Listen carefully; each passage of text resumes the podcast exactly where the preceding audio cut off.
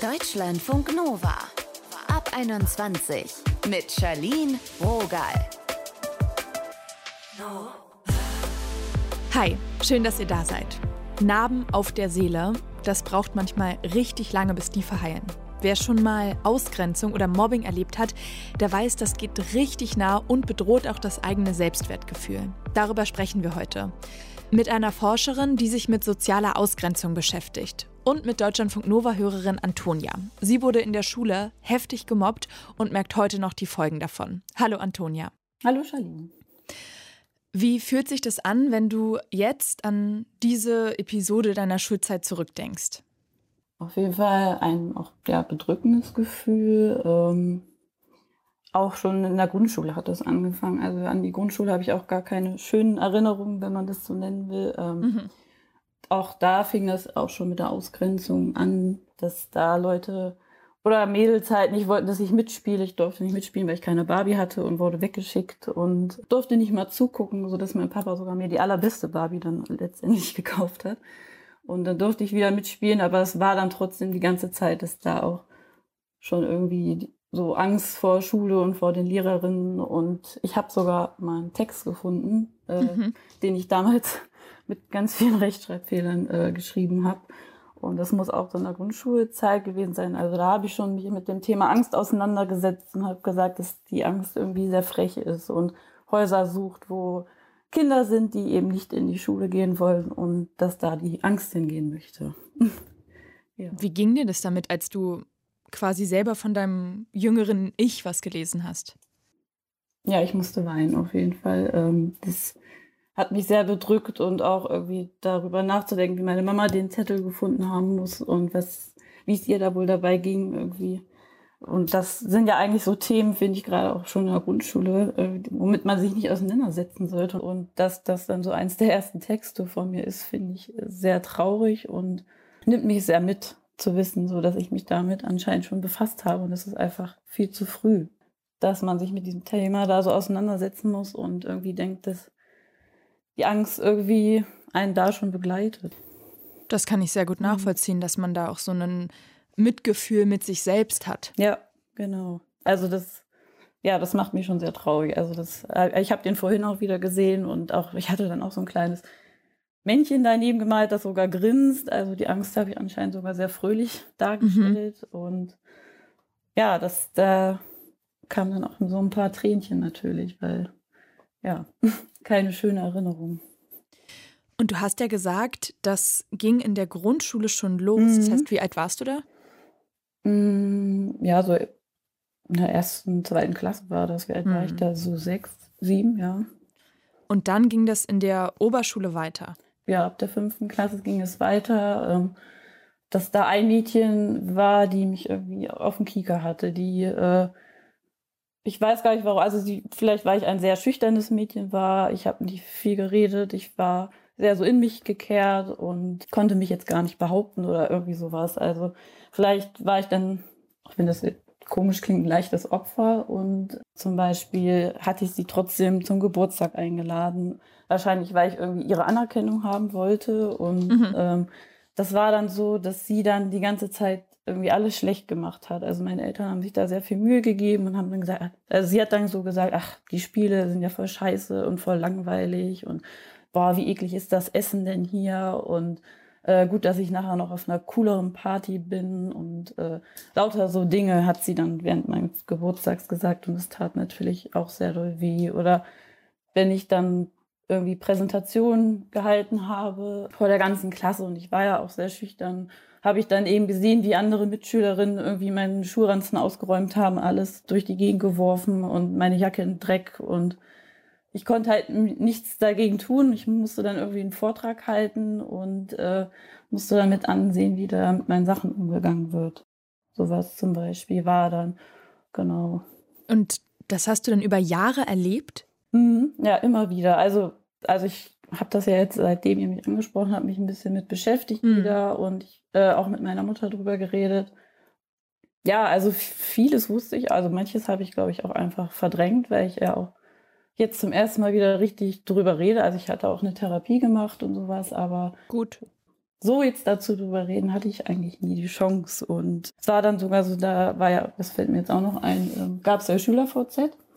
Und dann kam eine Freundin auf mich zu und meinte, sie wäre in eine Gruppe eingeladen worden, wo sie nicht reingegangen ist. Die hieß, äh, wir heißen Antonia Club und da waren dann so 15 Mitglieder drin. Was drin geschrieben wurde, weiß ich nicht. Aber auf jeden Fall waren da auch Leute drin, die ich gar nicht kannte oder die nichts mit mir zu tun hatten. Und auch welche, wo ich dachte, mit denen bin ich eigentlich befreundet. Und das war natürlich auch nochmal sehr heftig zu erfahren und ich bin aber auch meiner Freundin dankbar gewesen oder immer noch, dass sie mir das erzählt hat. Wir haben das dann auch gleich einen Screenshot gemacht. Mhm. Äh, die wurde dann auch gelöscht, die Gruppe, aber meine Mutter hat dann das gleich ausgedruckt, so als Beweis quasi. Und meiner Freundin, die eben mir das erzählt hatte, der wurde dann auch gesagt, wie enttäuschend das sei und wie sie denen jetzt in den Rücken fällt, das zu petzen. Und oh, so. ja. Mhm. Also da habe ich richtig Herzklopfen. Also das stelle ich mir wahnsinnig schwer vor. Ja, das war auch echt heftig. Und es wurde dann irgendwann auch den Lehrern gesagt, ich glaube, das war dann so das Ausschlaggebende mit der Gruppe oder mit dem Club da. Und es wurde den Lehrern gesagt, das war dann so in der zehnten Klasse. Und die haben dann gesagt, vor der ganzen Klasse haben sie dann eben pseudomäßig drüber geredet und haben gesagt, so ja, Mobbing macht man nicht. Und da saßen halt alle und alle haben mich angeguckt und ich habe mich da so ein bisschen wie am Pranger gefühlt irgendwie und es wurde dann gesagt, dass sie und eine Mittäterin, sag ich mal, nicht mit auf die Abschlussfahrt dürfen. Mhm. Und dann waren alle Blicke, alle Blicke auf mich und alle total sauer auf mich, warum ich sowas denn da als rum erzähle. Und jetzt dürfen die nicht mal mit auf die Abschlussfeier und wie gemein das denn wäre. Und das hielt dann auch so zwei, drei Wochen und dann haben die Lehrer irgendwann gesagt, ach doch, die dürfen mit. Also es gab dann oh mal nicht mal richtig Konsequenzen irgendwie für das Verhalten. Und das tut auch bis heute weh, eben dass nicht mal irgendwie eine aufrichtige Entschuldigung oder irgendwas in der Richtung kam, sondern einfach, es hörte dann auf, dass ich dann eben in der Oberstufe Klassen sich neu gemischt haben, so hörte das dann halt auf, aber mhm. so richtig eine Entschuldigung oder irgendwas in der Richtung kam halt nie und das tut halt bis heute weh, ja. Das kann ich mir vorstellen. Was hat es mit deinem Selbstwert gemacht? Mm, also dann in der Oberstufe, die habe ich dann irgendwann abgebrochen, weil ich einfach nicht mehr in die Schule gehen konnte. Ähm, das war einfach viel zu viel. Ich hatte auch in der Zwischenzeit dann Typ 1 Diabetes bekommen und das war dann halt einfach zu viel, mit allem umzugehen. Und ich hatte dann auch eine Therapie gemacht, die habe ich dann, weiß ich gar nicht mehr, ein, zwei Jahre lang ähm, und habe dann auch versucht, in eine andere Schule zu gehen und habe das einfach nicht hinbekommen. Also ich habe die Schule nicht einmal betreten, weil ich einfach so panische Angst hatte, ein Schulgelände zu betreten. Und das hat sich dann auch mit zwei anderen Schulen so ergeben. Also dann bin ich woanders noch gewesen. Da konnte ich einfach nicht an. Ich habe Panikattacken bekommen und habe gesagt, ich kann nicht mehr eine Schule betreten. Das ging dann fünf Jahre ungefähr so. Du hast ja dann angefangen zu studieren. Mhm. Hattest du da Angst, ähnliche Erfahrungen zu machen, wieder in so einen Kontext zu kommen, wo mhm. du auf andere Menschen triffst? Nee, das war verblüffenderweise nicht so. Also ich hatte mein Abitur dann so nachholen können, das heißt nicht Schülerprüfung, dass ich eben quasi der Stoff, der fürs Abitur wichtig ist, mit Nachhilfe mir selber beigebracht habe und dann halt einfach nur für die Prüfung in eine Schule musste. Und das mhm. ging auch. Und das habe ich dann auch hinbekommen, so dass ich dann zur Hochschule gehen konnte und studieren konnte. Und ich wusste auch schon bei der Eignungsprüfung, das ist mein Ding, da möchte ich hin, da fühle ich mich wohl. Also ich habe mich selbst bei der Prüfung wohl gefühlt und bei dem Kennenlernabend und da waren die Menschen halt total anders. Also da kann man sein, wie man ist und jeder ist aufgeschlossen und das habe ich halt sofort gemerkt und da wollte ich hin. Und am Anfang war es schon sehr schwer, weil ich irgendwie auch dachte, als diese Zeit noch war, wo ich einfach keine Schule betreten konnte, dass ich dachte, okay, vielleicht ist das für mich nicht. Also vielleicht können alle in die Schule und studieren, aber ich bin dafür nicht gemacht und ja, bin jetzt umso stolzer, dass ich da hingehen konnte und studieren kann. Ich habe jetzt Innenarchitektur studiert und Farbdesign und möchte jetzt im Frühjahr meinen Bachelor machen. Mhm. Und nee, also da ist das total super und einen schönen Freundeskreis habe ich mir da aufgebaut. Sprichst du denn da offen über deine Mobbing-Erfahrung oder spielt das da gar keine Rolle? Also wenn ich gefragt wurde, weil ich eben im Schnitt ein bisschen älter war als die anderen, wird man dann gefragt, was hast du vorher gemacht? Und mhm. bei anderen, die in meinem Alter waren, die haben dann halt eine Ausbildung vorher gemacht oder irgendwie im Ausland Erfahrung und das tat mir dann immer noch weh, irgendwie zu sagen, nee, ich habe keine Ausbildung, äh, ich konnte einfach, also das hat mir erst am Anfang schwer gefallen, aber ich rede da doch offen drüber mit den Leuten, denen ich das anvertrauen kann und die mich eben fragen, denen sage ich dann auch so meine Vorgeschichte, warum, ja, warum ich jetzt erst studiere quasi und was vorher war und ja, damit kann ich jetzt mittlerweile doch offen drüber reden. Wie hast du dann geschafft, deinen Selbstwert wieder aufzubauen, an den Punkt zu kommen, an dem du jetzt bist? Ich habe äh, ja eine Therapie gemacht und wie das ja auch so oft ist, muss man ja auch erstmal einen Therapeuten finden, der einem irgendwie helfen kann. Das war auch nicht so einfach. Ähm, zwei Jahre habe ich das dann auch gemacht und es ging dann und dann irgendwann habe ich gemerkt, dass es mir besser geht und habe dann versucht, ohne Therapeut weiter ja, zu kämpfen. Und am Anfang, als ich noch eben nicht in der Hochschule war, war ich, glaube ich, auch noch nicht so selbstbewusst hatte auch noch nicht so viele Freunde und das hat sich dann eben alles in der Hochschule so ergeben und einfach so, dass man sich da so willkommen gefühlt hat von Anfang an und also so völlig fremde Menschen da waren und aber gemerkt hat, die sind alle super nett oder auf einen zukommen und ansprechen und ey, was studierst du denn, was machst du denn und dann habe ich sogar so die ersten Partys in meiner Wohnung geschmissen, weil die so direkt um die Ecke waren. Mhm. Da habe ich dann auch gemerkt, dass die Leute dann irgendwie so das total cool fanden und bei mir und sich bei mir zu Hause wohlgefühlt haben und gesagt haben, ey, nächstes Mal wieder bei dir und immer mehr kamen und immer mehr mit mir befreundet waren oder man halt immer mehr in einer größeren Gruppe was gemacht hat und also wurde ich immer offener und äh, ja, das hat mir natürlich auch mein Selbstbewusstsein ein bisschen gestärkt, aber andersrum ist es dann wieder so, dass wenn man in einer Gruppe ist, dann eben erstmal so denkt, ja, wollen die überhaupt mit mir jetzt was zusammen machen oder sind die jetzt einfach nur aus Mitleid dabei oder bin ich jetzt Na klar, so Zweifel, so ne? Ja, bin ich jetzt so die nächstbeste, die halt einfach um die Ecke wohnt und so an mir selber haben die gar kein Interesse. Also dieses Gefühl ist halt irgendwie immer noch da und begleitet mich auch, wenn ich Leute kennenlerne. Danke, Antonia, dass du so ja. offen mit uns gesprochen ja, hast und das geteilt hast. Da gehört mhm. ja auch einiges an Mut dazu. Ja. Ja, danke, dass ich mit euch reden durfte darüber. So, das tat sehr gut. Deutschlandfunk Nova. Ihr habt gerade Antonia gehört. Sie hat von ihrer Mobbing-Erfahrung erzählt. Wirklich heftig. Und ein Teil von Mobbing kann Ausgrenzung sein. Und ausgegrenzt können wir uns schon sehr schnell fühlen. Zum Beispiel, ganz banal, wenn wir auf Instagram sehen, dass unsere Freunde zusammen im Café abhängen und wir nicht gefragt wurden. Selma Rudert forscht an der Uni Landau über soziale Ausgrenzung und ihre Folgen. Wir haben darüber gesprochen. Hallo Selma. Hallo. Freunde treffen sich und uns sagt keiner Bescheid. Warum kriegt uns das so? Naja, erstmal, es löst schon mal eine wahnsinnig starke negative emotionale Reaktion bei uns auf. Und wir gehen immer davon aus, dass der Grund dafür eigentlich evolutionär verankert ist. Menschen haben ein sehr starkes Bedürfnis nach Zugehörigkeit und wenn wir irgendwie das Gefühl haben, diese Zugehörigkeit ist in irgendeiner Form bedroht, dann reagieren Menschen eben mit einer sehr, sehr hohen Sensibilität darauf. Mhm. Ähm, und das kommt erstmal mit einem starken Gefühl häufig von äh, Schmerz oder es wird wie Schmerz erfunden. Das ist aber eben diese Bedrohung, dieses Bedürfnis ist eben zum Beispiel nach Zugehörigkeit oder nach Selbstwert, nach Kontrolle, nach Anerkennung. Das ist einfach ein sehr starkes Alarmsignal, mit dem Menschen dann ähm, reagieren. Das heißt, wir fühlen uns ausgeschlossen und dann ist es quasi wie so ein Dominoeffekt, dass sich da andere Gefühle anreihen.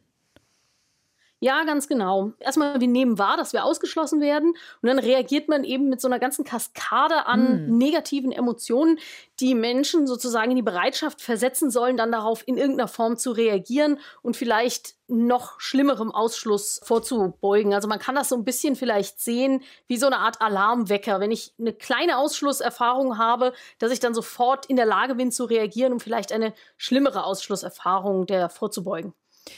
Wo beginnt denn soziale Ausgrenzung? Kann man das festlegen? Das hängt natürlich einmal ein bisschen davon ab, vom persönlichen Empfinden natürlich auch. Also nicht alle Menschen haben da auch die gleiche Schwelle. Was die eine Person als ausgrenzend ähm, empfindet, ist für die andere Person noch keine Ausgrenzung. Es gibt aber Befunde, die schon zeigen, dass ähm, schon von einer anderen Person nicht angesehen zu werden oder ja, so im Sinne also es von gibt ja manchmal dieses Genau, ja. dieses, dass Menschen durch einen durchgucken, als wäre man irgendwie Luft, dass wir da schon sehen, dass das eben diese negativen Gefühle von Ausgrenzung ähm, schon hervorrufen kann, ja. Was sind noch so typische Situationen für soziale Ausgrenzung? Ja, das ist eigentlich gar nicht so einfach zu sagen, weil eigentlich kann wirklich Ausgrenzung so ziemlich in jedem Kontext vorkommen, in dem Menschen zusammenkommen. Ich gehe davon aus, dass die Chancen eigentlich recht hoch sind. Natürlich, wenn auch mal bestimmte äh, Faktoren vorliegen, die das fördern. Also zum Beispiel eine Situation, wo wir unter sehr hohem Zeitdruck oder Stress stehen. Da kann es natürlich dann sogar einfach passieren, dass wir jemanden vielleicht aus Versehen ausgrenzen, weil wir die Person gar nicht wahrnehmen. Oder natürlich auch Situationen, wo vielleicht auch ein starker Konkurrenzkampf besteht, aus dem Grund äh, lässt sich davon ausgehen, dass zum Beispiel natürlich Kontexte wie die Schule oder der Arbeitsplatz da vielleicht nochmal besonders kritisch sind. Aber prinzipiell kann es wirklich in jedem Kontext vorkommen. Also es kann sogar in Partnerschaften im Endeffekt vorkommen. Welche psychischen Folgen kann denn Ausgrenzung haben? Ja, die sind tatsächlich recht gravierend, wenn Ausgrenzung wirklich langfristig andauert oder wenn ich wiederholt und wiederholt Ausgrenzung in verschiedenen Kontexten erlebe. Dann kann es eben regelrecht auch zu Resignation kommen, zu Depressionen, zu sehr starkem Rückzug. Also es ist durchaus ein wirklich ernstzunehmendes äh, Geschehen ist, was man auch wirklich hm. nicht auf die leichte Schulter nehmen sollte, auch wenn es häufig so ein bisschen subtil daherkommt. Was wissen wir denn über die Menschen, die andere ausschließen? Teilweise gar nicht so viele. Wir haben jetzt in ein paar Studien gezeigt, es gibt schon Menschen, die generell auch einfach von der Persönlichkeit her mehr ausgrenzen. Das hängt dann meistens auch zusammen mit anderen nicht ganz so positiven Persönlichkeitseigenschaften. Ich finde aber da tatsächlich eigentlich sogar die viel wichtigere Frage gar nicht, wer ausgrenzt, sondern eher, wann Menschen anfangen auszugrenzen. Mhm.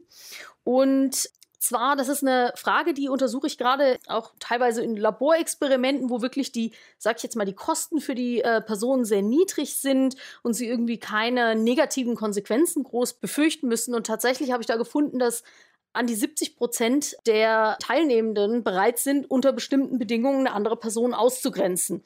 Und äh, 70 Prozent ist natürlich irgendwie erstmal so eine, eine Nummer. Menge. Ja. Und das möchten wir jetzt in weiterführenden Studien uns natürlich anschauen. Was sind denn so Schrauben, sage ich jetzt mal, an denen man drehen kann? Was verringert das? Eine Sache, die es ganz sicher natürlich verringert, ist, wie ist denn zum Beispiel die Akzeptanz im sozialen Umfeld drumherum? Also haben wir zum Beispiel ein sehr starkes, sag ich jetzt mal, inklusionsförderndes Umfeld, das auch eigentlich Ausgrenzung nicht nicht sehr stark akzeptiert und wirklich Inklusion auch fördert, dann ist meine Annahme, dass das dann natürlich unter so Bedingungen sehr stark auch runtergehen kann. Also wenn einfach klar wird, Ausgrenzung ist eigentlich nicht gewünscht und das ist auch nicht das, was wir hier irgendwie sehen möchten, dann lassen Menschen es eben auch häufig, weil sie natürlich diese negativen Konsequenzen eigentlich auch gar nicht mögen.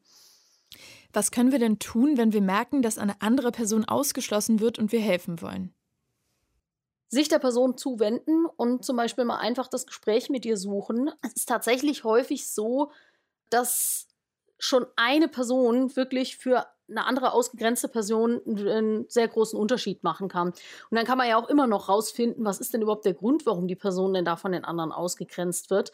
Aber es ist auf jeden Fall sinnvoll, jeder Person mal eine Chance zu geben, weil wenn man gerade so in so, ein, in so eine Spirale von Ausgrenzung reingerät, dann kommt man ja dann auch irgendwann gar nicht mehr raus. Also das wissen wir aus so anekdotischen Geschichten. Eine Person kann einfach einen riesigen Unterschied machen. Danke, Selma. Gerne. Selma Rudert habt ihr gerade gehört. Sie forscht an der Uni Landau über soziale Ausgrenzung und ihre Folgen. Deutschlandfunk Nova. Das war's schon wieder mit dieser Folge ab 21. Heute ging es hier um Ausgrenzung, auch um Mobbing. Wenn euch das betrifft, dann öffnet euch Menschen, denen ihr vertraut. Ihr seid nicht allein. Falls ihr lieber anonym mit jemandem sprechen wollt, dann ist die Telefonseelsorge vielleicht eine Option. 0800 111 0111, das ist die Nummer. Mein Name ist Charlene Rogal. Danke fürs Mitfühlen und Mitdenken heute. Deutschlandfunk Nova ab 21. Immer Montag bis Freitag auf deutschlandfunknova.de und überall, wo es Podcasts gibt. Deutschlandfunk Nova ab 21.